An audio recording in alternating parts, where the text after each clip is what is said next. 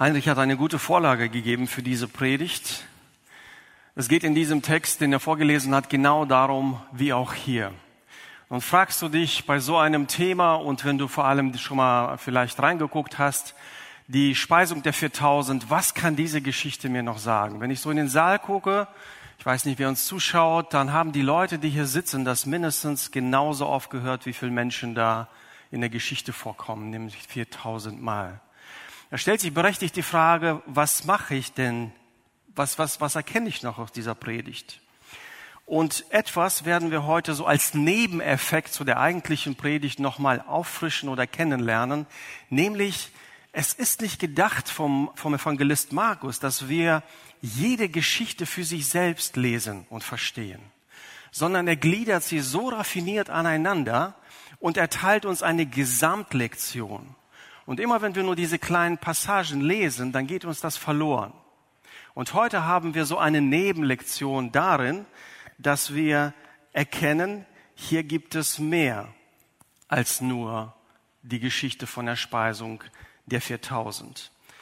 Und äh, so möchte ich ansetzen, es ist etwas länger her, nämlich im letzten Sommer haben wir mit Kapitel 7 abgeschlossen, dennoch hier ansetzen und ein bisschen Rückblick auch äh, zur, zur, letzten, zur letzten Predigt äh, äh, machen. Wir haben, wir haben äh, schon zuletzt des, äh, vom Kapitel 7, 31, da hatten wir die Heilung des Taubstummen. Und da war schon der Beginn dieses ganzen Gesamtabschnittes.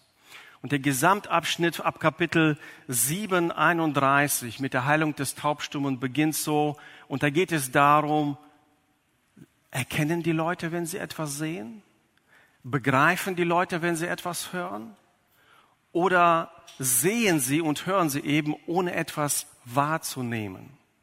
Das ist die Hauptfrage heute Morgen. Wenn wir hinsehen, verstehen wir. Wenn wir hinhören, begreifen wir. Das ist die Hauptfrage auch in diesem Kapitel. Und die Heilung des taubstummen Menschen hat das Ganze eingeleitet. Es gibt ein paar sehr spannende Details, aber im Grunde dieser gesamte Abschnitt handelt davon, hörende Ohren, sehende Augen. Erkennen wir, wenn wir hingucken, begreifen wir, wenn wir hinhören. Und dann setzt sich das fort und in den nächsten, äh, in den nächsten paar Minuten werden wir über die Speisung der 4000 hören, dann der Auseinandersetzung mit den Pharisäern aufgrund dessen und dann auch die Auseinandersetzung mit den eigenen Jüngern und dann auch die Heilung des Blinden.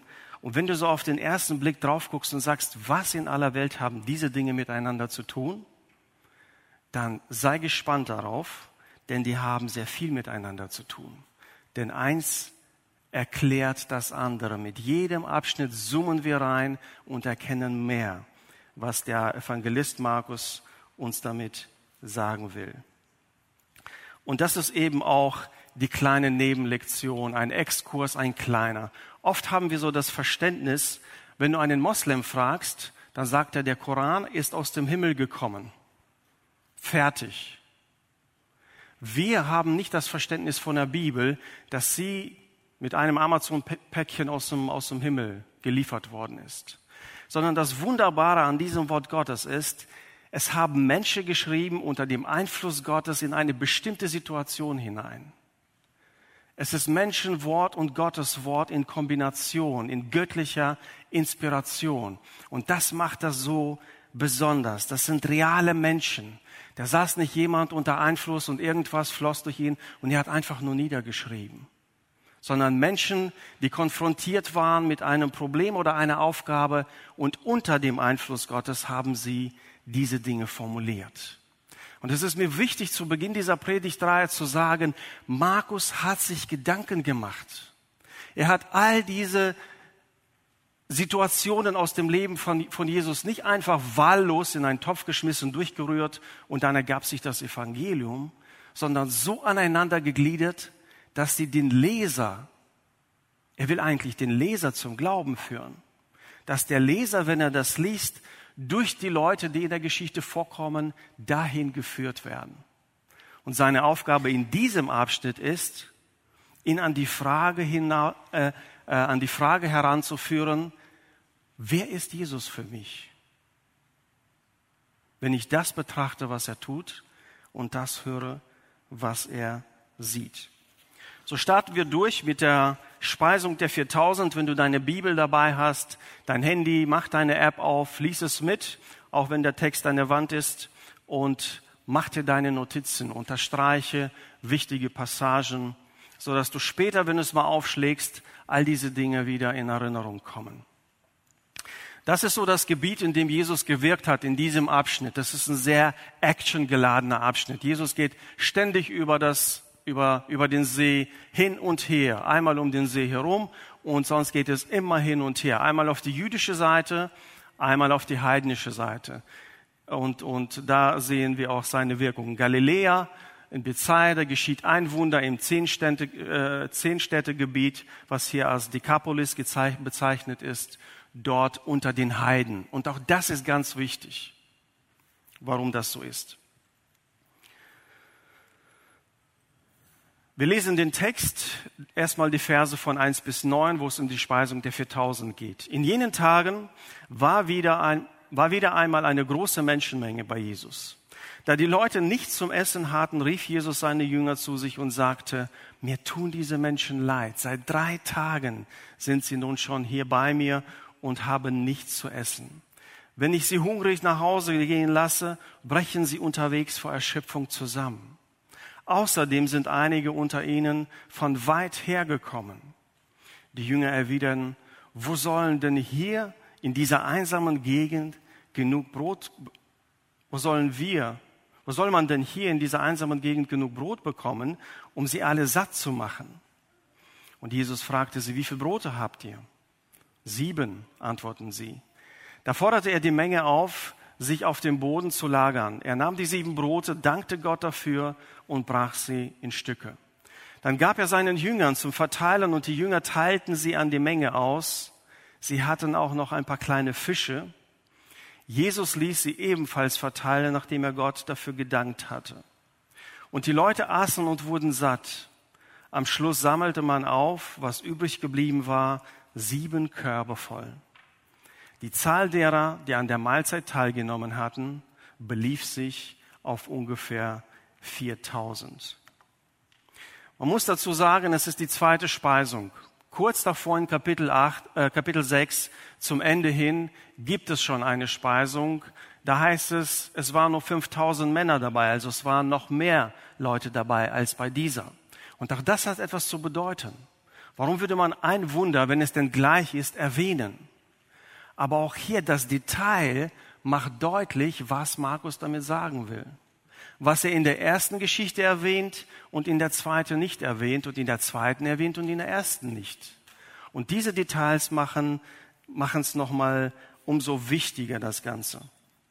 Ich habe hier mal einen Vergleich mitgebracht, um einfach mal äh, auf einen Blick zu sehen, was passierte. In der ersten Speisung kamen wir fünf Brote, äh, in, dem, in der zweiten sieben.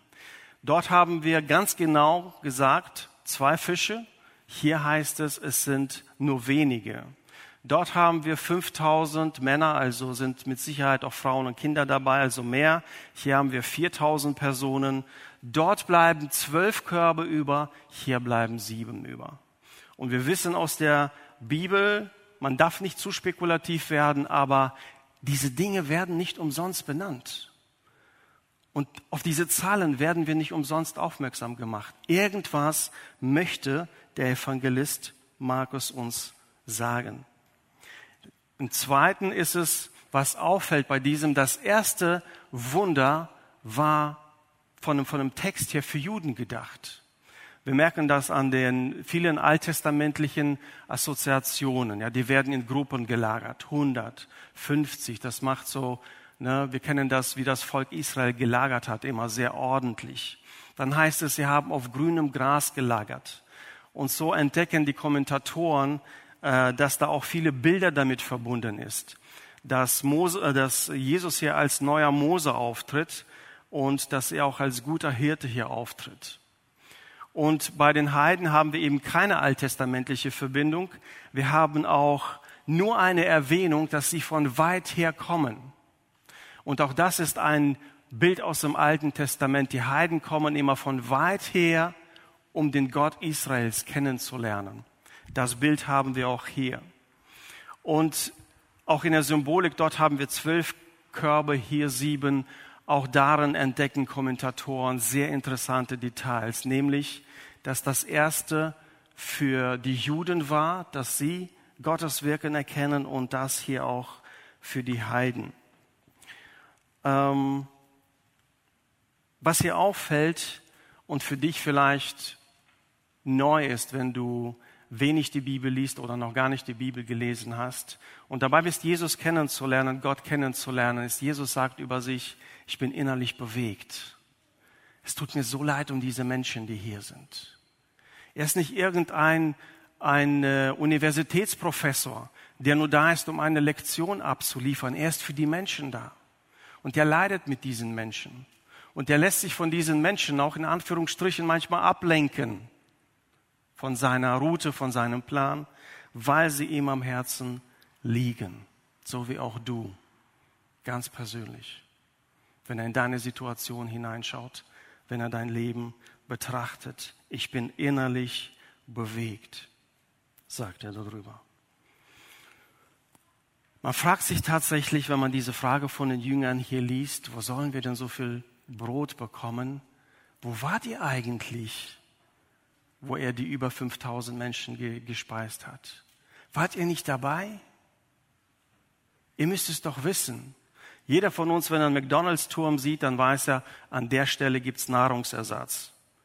Und diese Leute, die mit Jesus unterwegs waren, die hätten es wissen müssen, die sind nicht nur mit einem Versorger unterwegs, die sind mit dem Schöpfer des Universums, nicht nur der Nahrung, unterwegs. Dennoch offenbart gerade diese Frage etwas über die Jünger. Sie begreifen es noch nicht. Und Jesus kommentiert das auch nicht. Er sagt auch nicht, wie könnt ihr nur? Er lässt es einfach so stehen und übernimmt die Regie. Was habt ihr da? Er betet, dankt, verteilt es, es reicht und bleiben zwölf Körbe über. Einige legen noch eine Bedeutung in die ganze Symbolik, in die Zahlsymbolik hinein. Bei dem, ich, ich nenne es mal so jüdische Wunder, sind es die fünf Brote und äh, die vergleichen das auch mit den fünf Büchern Mosen. Die zwölf ist immer so eine Zahl, die mit Israel assoziiert wird, wobei es bei den Heiden diese Symbolik nicht gibt, sondern die sieben eben auch für die Fülle, für die Gesamtheit äh, in, der, in der Bibel steht. Und daran sehen sie auch eine äh, Verknüpfung und unterteilen das so ein Wunder für Juden und ein Wunder für Heiden. Wir gehen weiter im Text und da heißt es gleich danach, nachdem das Wunder geschehen ist und die Menschen wieder unterwegs sind, macht Jesus sich auf den Weg. Sie steigen wieder ins Boot, noch eine Bootsfahrt. Dieses Mal gibt es allerdings keinen Sturm auf dem, auf dem See. Ab Vers 11 lesen wir, die Pharisäer kamen zu Jesus und begannen ein Streitgespräch mit ihm. Sie wollten ihn auf die Probe stellen und forderten von ihm ein Zeichen vom Himmel. Jesus seufzte tief. Warum verlangt diese Generation ein Zeichen, sagte er. Ich versichere euch, nie und nimmer wird dieser Generation ein Zeichen gegeben werden. Damit ließ er sie stehen, stieg wieder ins Boot und fuhr auf die andere Seite. Selten, dass Jesus harsch reagiert. Und hier ist es noch nicht mal wirklich sehr harsch. Aber seine Handlung zeigt, er entdeckt dass es einfach die falsche Motivation von diesen Menschen ist. Jesus hat kein Problem, sich im Heidengebiet zu bewegen und auch zu zeigen, die Heiden sind schon immer Teil des, Gottes, des Planes Gottes gewesen. Hier sind aber Menschen, die religiösen Würdenträger des Landes, so als würde man so die, den Vorstand der EKD, der evangelischen äh, Kirchen in Deutschland und die, und die gesamte päpstliche Kommission, an die Kardinale zusammenrufen, so. Die höchste Elite, die Theologen, Priester, die Würdenträger eben, sie sind es, die eigentlich bestens Bescheid wissen, wer Jesus ist, erkennen sollten. Aber hier heißt es auch, sie streiten mit Jesus. Sie sind nicht daran interessiert, ihn kennenzulernen oder zu fragen, in, welchem, in welcher Autorität du diese Dinge machst. Nein, sie testen ihn und sie wollen ihn kontrollieren. Etwas, was im Markus-Evangelium ganz besonders auffällt, Jesus macht keine Zeichen. Er macht nicht etwas nur um aufzufallen. Und zweitens, im Markus-Evangelium tut er nie etwas auf eine Forderung hin. Und immer wenn von ihm etwas gefordert wird, dann geht er nicht drauf ein. So auch hier. Er geht nicht drauf ein und das heißt am Ende des Textes, er lässt sie so stehen, wie sie da sind und fährt wieder auf die andere Seite des Sees. Er erkennt die Motivation und lässt sie da stehen. Diese Gruppe von Menschen, die Pharisäer, werden gleich für uns sehr interessant sein, wenn wir es damit vergleichen, wie die Jünger reagieren. Nämlich auf der nächsten Bootfahrt, wieder auf die andere Seite, ergibt sich ein Gespräch oder vielmehr Jesus entdeckt, dass die Jünger irgendwas bewegt und er spricht in diese Situation hinein. Die Jünger hatten vergessen, Brot mitzunehmen, schreibt Markus und korrigiert sich kurz danach. Nur ein einziges Brot hatten sie bei sich im Boot. Nehmt euch in Acht, schärfte Jesus ihnen ein. Hütet euch vor dem Sauerteig der Pharisäer und vor dem Sauerteig des Herodes. Da machten sie sich untereinander Gedanken darüber, dass sie kein Brot bei sich hatten. Als Jesus merkte, was sie beschäftigte, sagte er, und hier kommt eine Serie an Fragen hintereinander, ohne Punkt und Komma. Als Jesus merkte, was sie beschäftigte, sagte er, warum macht ihr euch Gedanken darüber, dass ihr kein Brot habt? Versteht ihr immer noch nicht? Begreift ihr denn gar nicht? Sind eure Herzen so verschlossen? Ihr habt doch Augen, könnt ihr nicht sehen? Ihr habt doch Ohren, könnt ihr nicht hören? Erinnert ihr euch nicht daran, erinnert ihr euch nicht daran, wie ich die fünf Brote für die 5000 in Stücke brach? Wie viele Körbe voller Reste habt ihr damals aufgesammelt? Zwölf, antworteten sie. Und als ich die sieben Brote für die 4000 in Stücke brach, wie viele Körbe voller Reste habt ihr da aufgesammelt? Sieben, antworteten sie. Da sagte er zu ihnen, begreift ihr immer noch nichts? Wenn er beim ersten Mal schwieg, beim Wunder selbst, als die Jünger fragten, wo sollen wir das ganze Brot hernehmen? Er hat nicht gesagt, wart ihr nicht dabei das letzte Mal? Er hat es so stehen lassen. Jetzt ist der Moment, wo er das adressiert. Denn jetzt ist es nicht nur eine Situation, jetzt geht es nicht nur um irgendein Verhalten, sondern er merkt, da ist ein Herzensproblem hinter dieser Sache. Da ist ein Herzensproblem und das spricht er an. Während er die Pharisäer als diese Generation bezeichnet, spricht er hier, auch wenn auch etwas harsch, väterlich. Die Pharisäer sind diese Generation, die Generation, die Gott nicht erkennen möchte, die Mose damals in der Wüste äh, ja, irre gemacht haben, äh, auf die sich die Flut eigentlich bezieht. Die Generation, die nicht bereit ist, sehend zu erkennen und hörend zu begreifen. Diese Generation, die lässt er stehen und widmet sich seinen Freunden, auch wenn sie immer noch nicht begreifen. Und diese, diese Worte sind, diese Fragen sind eigentlich dramatisch. Die sind väterlich. Es schmerzt ihm nach so viel Zeit, dass sie immer noch nicht begreifen. Das Erste, was er macht, als er hört, dass sie sich Gedanken über das Brot machen, und man kann darüber spekulieren, was sie gesagt haben. Vielleicht hat der eine gesagt, ey, wir haben nur ein Brot, wir sollen gesatt werden. Ich weiß nicht, wann wir ankommen. Sagt der andere, kein Problem, hast doch gesehen, Jesus hat ein Wunder gemacht. Der macht einmal so, und dann haben wir hier neuen Fischmecks für alle Leute hier in dem ganzen Boot. Kein Problem. Oder sagten die, na ja, er hat es damals gemacht, aber wird er das jetzt nochmal für uns machen? Vielleicht war das so eine Unterhaltung und Jesus merkt einfach, diese Interpretationen, die gehen sowas von daneben, von dem, was er eigentlich damit aussagen wollte. Und er warnt sie, ganz interessante Worte, vor dem Sauerteig. Nun, das ging nicht um den Teig des Brotes in dem Fall. Er sagt, hütet euch vor dem Sauerteig der Pharisäer und des Herodes. Wir haben im Neuen Testament öfter diesen Begriff Sauerteig. Und der hat aber nicht immer an allen Stellen die gleiche Bedeutung. Hier grenzt Jesus da selbst ein und sagt, es ist nicht nur irgendein Sauerteig, sondern es ist der Sauerteig der Pharisäer und des Herodes. Wie hat Herodes sein Wunder in Kapitel 6, glaube ich, interpretiert? Und wie interpretieren die Pharisäer sein Wunder hier? Der Sauerteig in diesem Kontext ist die Missinterpretation von den Wundern von Jesus. Erstens. Und zweitens ist es die Tatsache, dass Jesus nicht auf Schnipsen hin ein Wunder macht. Wenn die Jünger das gedacht haben, dann haben sie falsch gelegen. Jesus tut die Wunder um seine Autorität zu zeigen.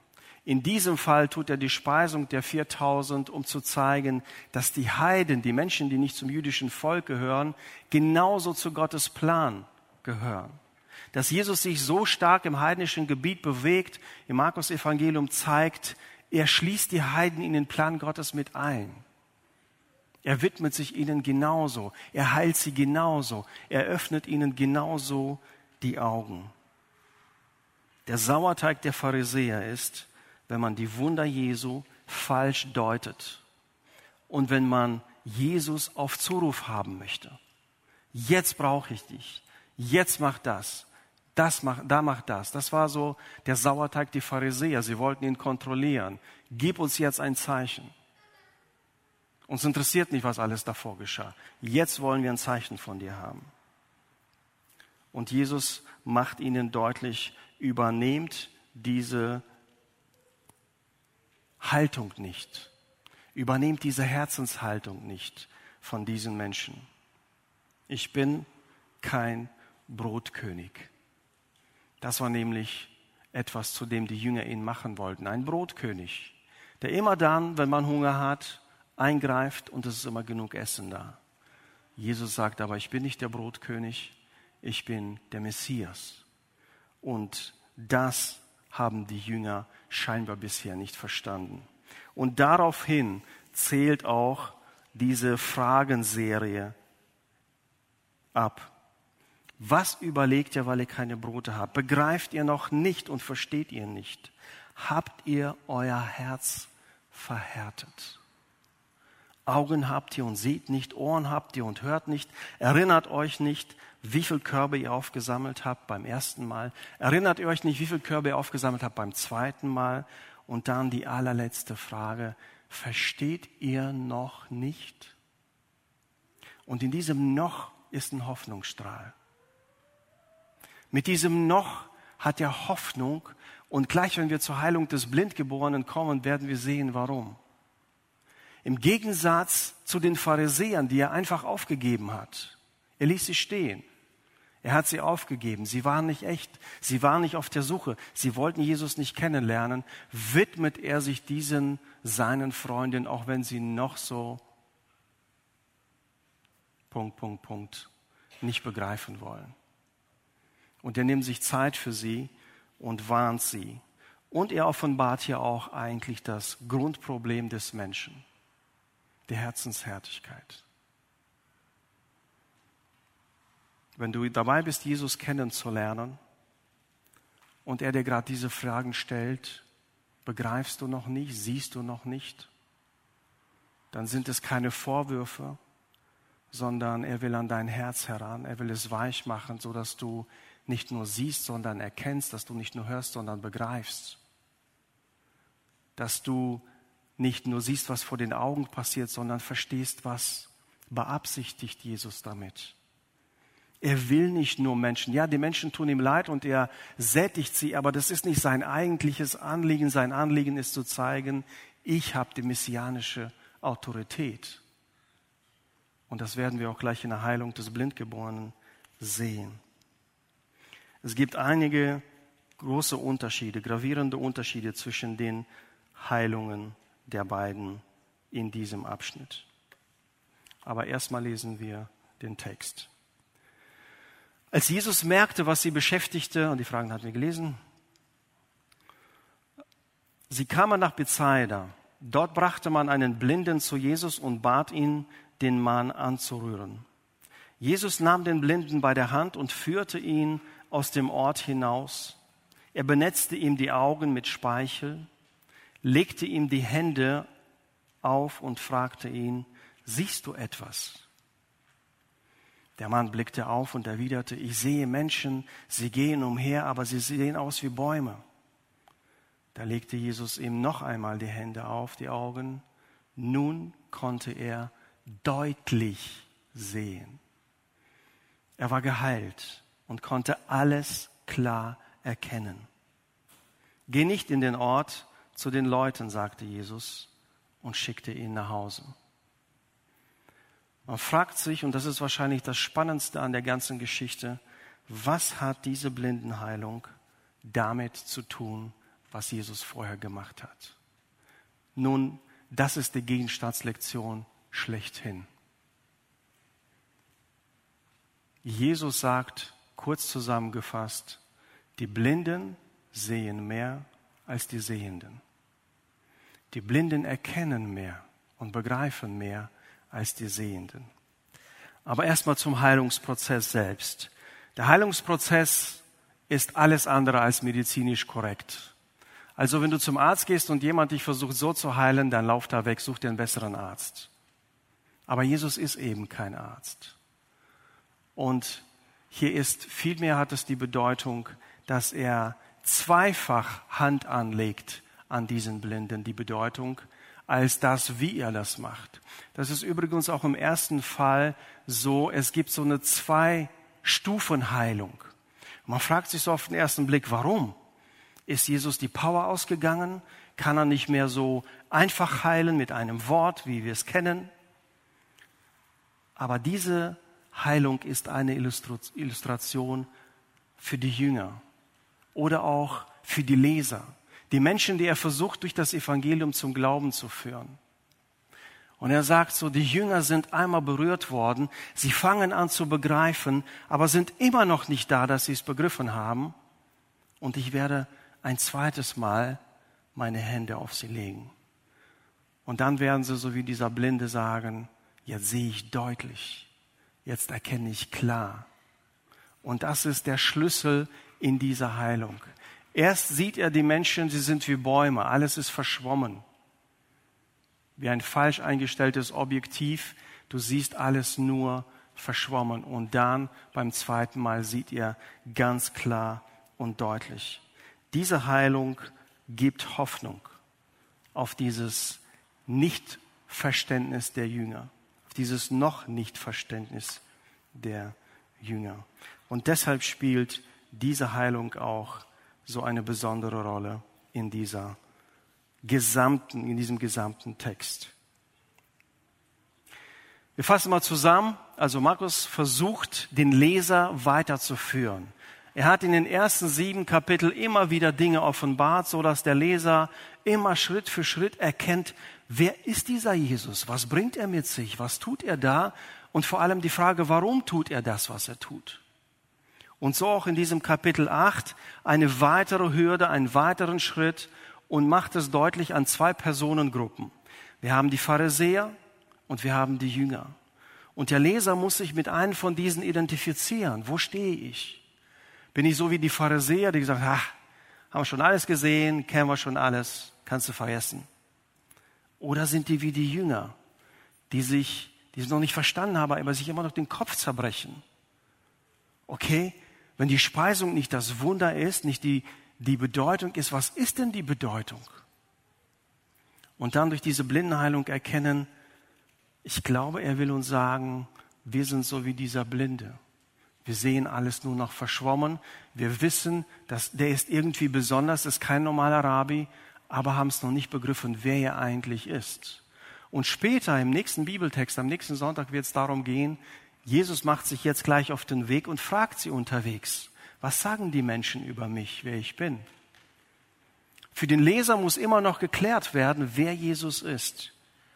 Und deshalb gibt der Evangelist Markus sich so viel Mühe, ganz gezielt diese Bibeltexte aneinander zu reihen, um uns als Leser nicht nur deutlich zu machen, was da im Hintergrund passiert, sondern uns zum Glauben zu führen.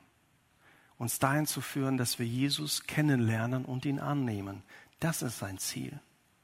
Und deshalb diese Aneinanderreihung von Ereignissen, die wir gerade gelesen haben.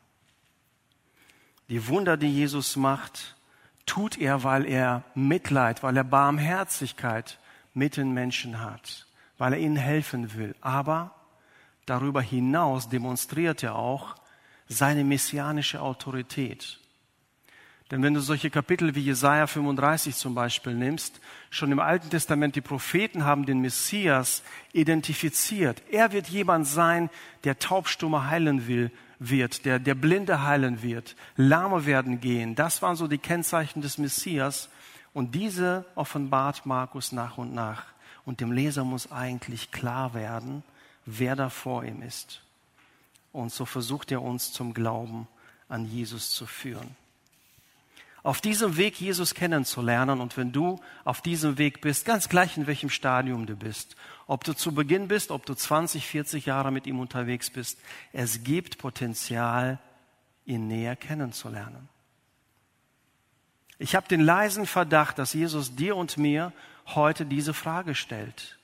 Hast du immer noch nicht verstanden? Ja, du kannst lesen. Ja, du hast die Details verstanden. Aber hat es dein Herz erreicht? Jesus identifiziert das Grundproblem des Menschen.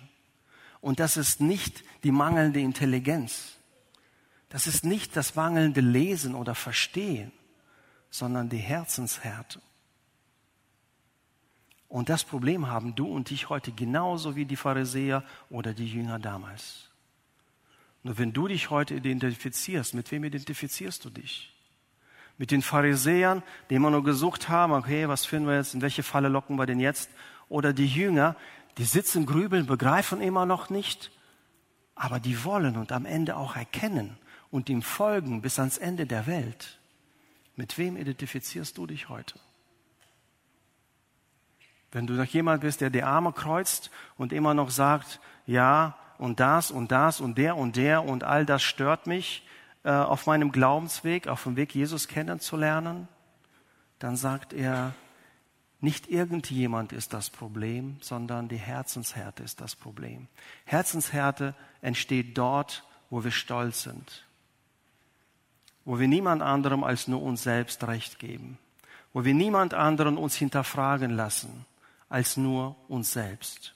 Herzenshärte ist das Grundproblem der Menschen und auch unser Grundproblem. Und die Einladung an dich heute Morgen ist, mit wem stellst du dich gleich? Mit den Pharisäern? Bist du immer noch dabei, Jesus zu prüfen und ihm vielleicht Dinge vorzuwerfen, die in deinem Leben passiert sind, die jetzt vielleicht in deinem Leben präsent sind? Oder bist du so wie die Jünger, die auch noch nicht alles verstehen? Warum passiert mir das? Warum ist das in meinem Leben? Warum habe ich so ein Leben? Warum bin ich heute da, wo ich bin?